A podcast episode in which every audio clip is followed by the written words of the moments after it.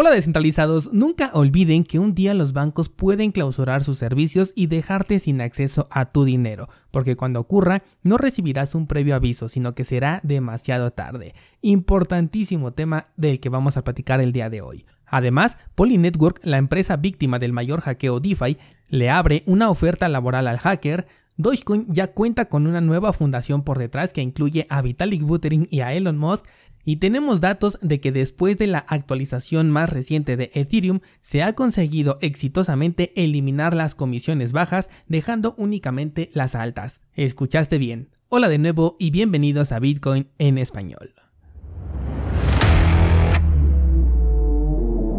En este podcast adoptamos la filosofía de una economía sin intermediarios, una interacción económica punto a punto que nos permite transferir valor sin ninguna clase de restricción.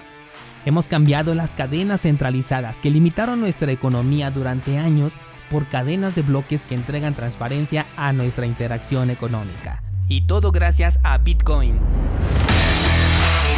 Te doy la bienvenida a Bitcoin en español, un espacio donde somos libres, somos soberanos, pero sobre todo somos descentralizados. Tal como lo comentábamos ayer, el precio de Bitcoin se veía deprimido y llegó a los 44 mil dólares. Las posibilidades ahorita son el regreso a la zona de soporte o bien la ruptura de su resistencia en los 48 mil. Ya con esto continuaríamos la búsqueda del máximo histórico. Mientras tanto, las transacciones en la red siguen siendo pobres, lo cual abre la oportunidad para realizar transacciones con Bitcoin en caso de que lo necesites. Mientras tanto, el mercado seguirá esperando ese algo que despierte al sector cripto y que nos lleve a un punto más interesante, no importa si es un movimiento alcista o uno bajista. Con respecto a las altcoins, no hay mucho que destacar, salvo que por ahí vi a Helium con una buena subida, este proyecto lo microanalicé hace un par de semanas y la verdad no me convenció su propuesta. De hecho, la, la, estoy considerando como una posible estafa. De cualquier forma, no tengo mucho interés en Helium como para hacerle un análisis con mayor profundidad, a menos que los descentralizados así lo pidan. Así que por ahora prefiero mantenerme alejado sin importar cuál grande haya sido este movimiento que tuvo el día de ayer. Y por cierto, hablando de análisis cripto, el día de hoy publico el análisis a profundidad de Axie Infinity, cursosbitcoin.com diagonal análisis. Pasemos a las noticias y comenzaremos hablando del lamentable acontecimiento que ocurre en Afganistán luego de que las tropas estadounidenses salieran del país y la ocupación talibán fuera total. Vamos a dejar de lado los temas políticos y bélicos porque no son el tema de este podcast. Más bien nos vamos a enfocar en los temas económicos los cuales sí nos conciernen. Y es que ahora que la gran mayoría del pueblo talibán quiere huir del país, tal como lo hicieron el expresidente del Banco Central y el expresidente de este país, era necesario contar con fondos para poder iniciar una nueva vida. No es una sorpresa que el único método realmente válido era el dinero fiat, el cual tenía que ser retirado en efectivo si es que te lo querías llevar. Sin embargo, el banco no pudo solventar estas necesidades y se generó todo un caos alrededor de estas instituciones que simplemente no pudieron con esta demanda. Ante este tipo de eventos es cuando retomamos ese discurso de que el dinero fiat es completamente ineficiente y el por qué necesitamos una economía descentralizada que nos permita tener el control en todo momento de nuestro dinero sin depender absolutamente de nadie. Es aquí cuando todos los argumentos que se han dicho en contra de Bitcoin se desploman por completo y Bitcoin demuestra ser la revolución tecnológica y económica más importante de los últimos años. Con Bitcoin basta con preocuparte por tu vida y por 12 palabras que puedes llevar contigo de una u otra forma. Estoy hablando todavía del caso aquí de Afganistán, para que una vez que te establezcas en el nuevo país que te dé refugio, puedas comenzar desde el punto en donde te quedaste y no desde cero. La movilidad y universalidad de Bitcoin supera enormemente a toda divisa o materia con la que se quiera operar. El oro prácticamente sería imposible de cargar en un evento como este, o al menos entre mayor sea la cantidad, mayor sería la dificultad de poder trasladarlo. Las tarjetas de crédito y débito dependerán enteramente de las instituciones bancarias que lo respaldan, que por el momento se encuentran también bajo el control talibán, y desconozco cómo es que van a operar de hoy en adelante o si es que lo van a hacer. Por nuestra parte, como usuarios, ese argumento de que en nuestro país no va a ocurrir esta clase de eventos es una confianza ciega que puede bien resultar cierta o no. De no ocurrir, simplemente sigues con tu vida cotidiana como si nada pasara y únicamente aceptarías entonces el problema de la devaluación, que esto sí, no hay ningún país o divisa que quede exento de este tema de la inflación. Pero el caso es que si ocurre, cuando te enteres ya va a ser demasiado tarde Y no me estoy refiriendo a un escenario como el de Afganistán replicado en todos los países. O sea, no creo que vaya a haber un conflicto bélico de esta magnitud en cada uno de los países, sino simplemente a la toma del control por parte de gobiernos o instituciones bancarias del dinero de la gente. Y eso no requiere una guerra. El año pasado vimos a Colombia y a Ecuador pasar por estos problemas dentro de un caos nacional que se vivió justamente por temas políticos. No se diga en Argentina con el popular corralito y en Venezuela donde el propio gobierno dijo no puedes sacar todo el dinero que tengas en tu cuenta bancaria. ¿Por qué? Porque así lo dice el gobierno. Hace poco tuvimos también una noticia sobre una posible ley que se especulaba en España, en donde el gobierno podía tomar tu dinero de forma temporal para hacerle frente a cualquier imprevisto. Un descentralizado me escribió para decirme que esa nota no estaba confirmada y que yo estaba generando desinformación. Y le expliqué lo siguiente, descentralizados, ¿qué pasaría si esta nota fuera un comunicado oficial abiertamente compartido en todos los medios de comunicación? Pues simplemente que todos sacarían sus fondos y ni siquiera podrían llevarlo a cabo. Mi intención al compartirte esta información, aunque no esté 100% confirmada, es como siempre he dicho, estar un paso por delante, prevenidos porque el día que ocurra te vas a enterar porque simplemente no podrás sacar tu dinero del banco, irás a Google para ver qué pasó y entonces te darás cuenta de que el gobierno ha retenido tus fondos simplemente porque declaró situación de emergencia y entonces ya será demasiado tarde. Este es el escenario catastrófico que podría eh, darse justamente en España con esta nueva ley que se está por ahí rumorando.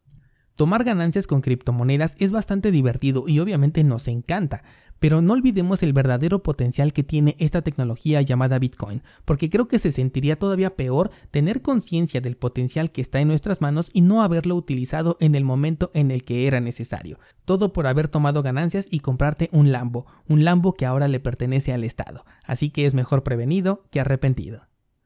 Vámonos con otra noticia y resulta que la fundación Dogecoin ha resurgido de sus cenizas y piensa tomar el control de la criptomoneda meme líder para convertirla en algo más funcional. Para esto se han reunido varias personas y han elegido a un grupo de asesores de los cuales van a destacar el propio creador de Dogecoin, Vitalik Buterin y Elon Musk representado por una de las personas de confianza que de hecho forma parte de SpaceX y de Tesla. Esta organización no pretende reemplazar a los desarrolladores existentes, pero le da facultad de contratar desarrolladores a tiempo completo que puedan realizar los cambios que se quieran implementar. Ahora, esta organización no es ninguna entidad legal, es como un grupo de entusiastas que se reúnen en un garage que buscan convertir a Dogecoin en un método de pago viable. Personalmente no me gusta mucho la idea, Dogecoin es justamente Dogecoin por simplemente su característica de ser una broma y de que fue adoptada por la comunidad de manera natural, de manera genérica. Por lo que si se cambia esta estructura para darle una utilidad, entonces ya rompería con todo ese esquema que la hizo crecer. No me sorprendería ver un hard fork en el futuro en donde se consolide Dogecoin como meme y criptomoneda broma tal y como lo es hoy en día y por otro lado tener un nuevo Dogecoin que ya tiene un objetivo en mente y sobre todo porque este último va a estar respaldado por Elon Musk quien ya se ganó una impopularidad en el sector cripto y también Vitalik Buterin que bueno aquí ya hay muchas opiniones encontradas personalmente aunque lo considero un genio no estoy muy convencido de dejarle un proyecto en sus manos ni tampoco de que lo asesore. Esto me hace sacar a Dogecoin de mi top 3 de criptomonedas favoritas que te lo he compartido durante mucho tiempo y creo que me voy a replantear la idea de volver a entrar cuando tenga un precio adecuado. Para ello todavía falta bastante tiempo y varias cosas pueden ocurrir en el trayecto, pero por ahora mi top 3 quedaría con Bitcoin, Monero y Cardano. Y si es que tuviera que reemplazar a Dogecoin como una criptomoneda adoptada por la comunidad, quizás tendría en la banca a SLP. Cambiando de tema, resulta que Polynetwork le ha ofrecido trabajo como asesor en jefe de seguridad al hacker de sombrero blanco que consiguió llevarse 610 millones de dólares gracias a un exploit. Esto claro como incentivo para que el hacker termine de devolver todos los fondos porque resulta que a día de hoy todavía le hacen falta 30 millones de dólares por devolver y además hay 200 millones que se encuentran bajo un esquema multifirma en la que tanto Polynetwork como el hacker tienen que participar. No se sabe qué es lo que está esperando el hacker para liberar estos fondos, simplemente ha dicho que está esperando a que todos estén preparados, mientras tanto Polynetwork ha tratado de hacer lo que sea por mantenerlo contento y que en un arranque de furia no vaya a quemar estos tokens. Por eso ofrece esta oportunidad laboral, también le ofreció un incentivo económico desde la semana pasada simplemente por haber regresado los fondos y ha dicho abiertamente que no va a levantar cargos. Obviamente todo esto está ligado a que se envíe el balance restante, pero no se asegura si es que no cumple con su parte. Un caso que pensábamos ya cerrado, pero que todavía sigue dando de qué hablar. Por último, te cuento que tras la actualización de Ethereum a London se ha detectado que se eliminaron eficientemente las comisiones más bajas de la red, quedando ahora solamente las de costo medio y las de costo alto. De acuerdo a la métrica que se puede observar en Etherscan, el costo del gas ha incrementado gradualmente desde que se implementó la EIP 1559, la cual busca ofrecer una mejor estimación de costos de transacción dentro de las transacciones. Casualmente ayer vi un video de un criptojuego en el cual te decía que para no errarle con la comisión mejor agregaras un poco más porque si no quedaba en el limbo tu transacción. Entonces este tema de la estimación no sé si solamente sea en temas técnicos o realmente puede bajar hacia los usuarios finales. Además, un descentralizado también nos compartió su experiencia como minero de ETH, confirmando que ahora los rangos de comisiones pasaron de ser bajas, medias y altas a solamente medias y altas. Y claro que esto puede tener varios tintes, porque las comisiones están directamente relacionadas a la interacción con la cadena. Sin embargo, se puede observar claramente en el gráfico que te compartí por Instagram cómo la fluctuación de las comisiones era más grande antes de la implementación de la EIP 1559, consiguiendo momentos en los que la comisión se encontraba por debajo de los 20 GWay, y después de la actualización estas caídas ya no existen y solamente se mueven por encima de los 20 GWay. La actualización decía que ahora se tendría una tarifa base de comisión y de ahí se partiría. ¿Será que esta tarifa base coloca un estándar por encima de los 20 GWay, haciendo que las comisiones ya no puedan volver a ser más bajas que eso? Al momento de grabar este episodio, la comisión justamente se encuentra en 32 GWay. Y con esto vamos a abrir el debate descentralizados para que me escriban y me comenten qué piensan al respecto de Ethereum y esta última actualización, ahora que ya tenemos datos que podemos analizar. Algunos descentralizados han expresado su descontento en la comunidad de Discord con el tema de las comisiones porque no han bajado. Sin embargo, si recuerdas, yo te dije que ese nunca fue el objetivo de esta actualización. Lo que sí me di cuenta es que hay algunos youtubers que sí tenían esta creencia y es la idea que estaban compartiendo a su comunidad. La política monetaria de Ethereum cambia cada vez que los desarrolladores tienen una nueva idea, por lo que resulta muy inseguro confiar en un proyecto que tiene este nivel de volatilidad en su futuro. Espero tus comentarios ya sea por Instagram o en el canal de Discord en donde vamos a continuar con esta conversación.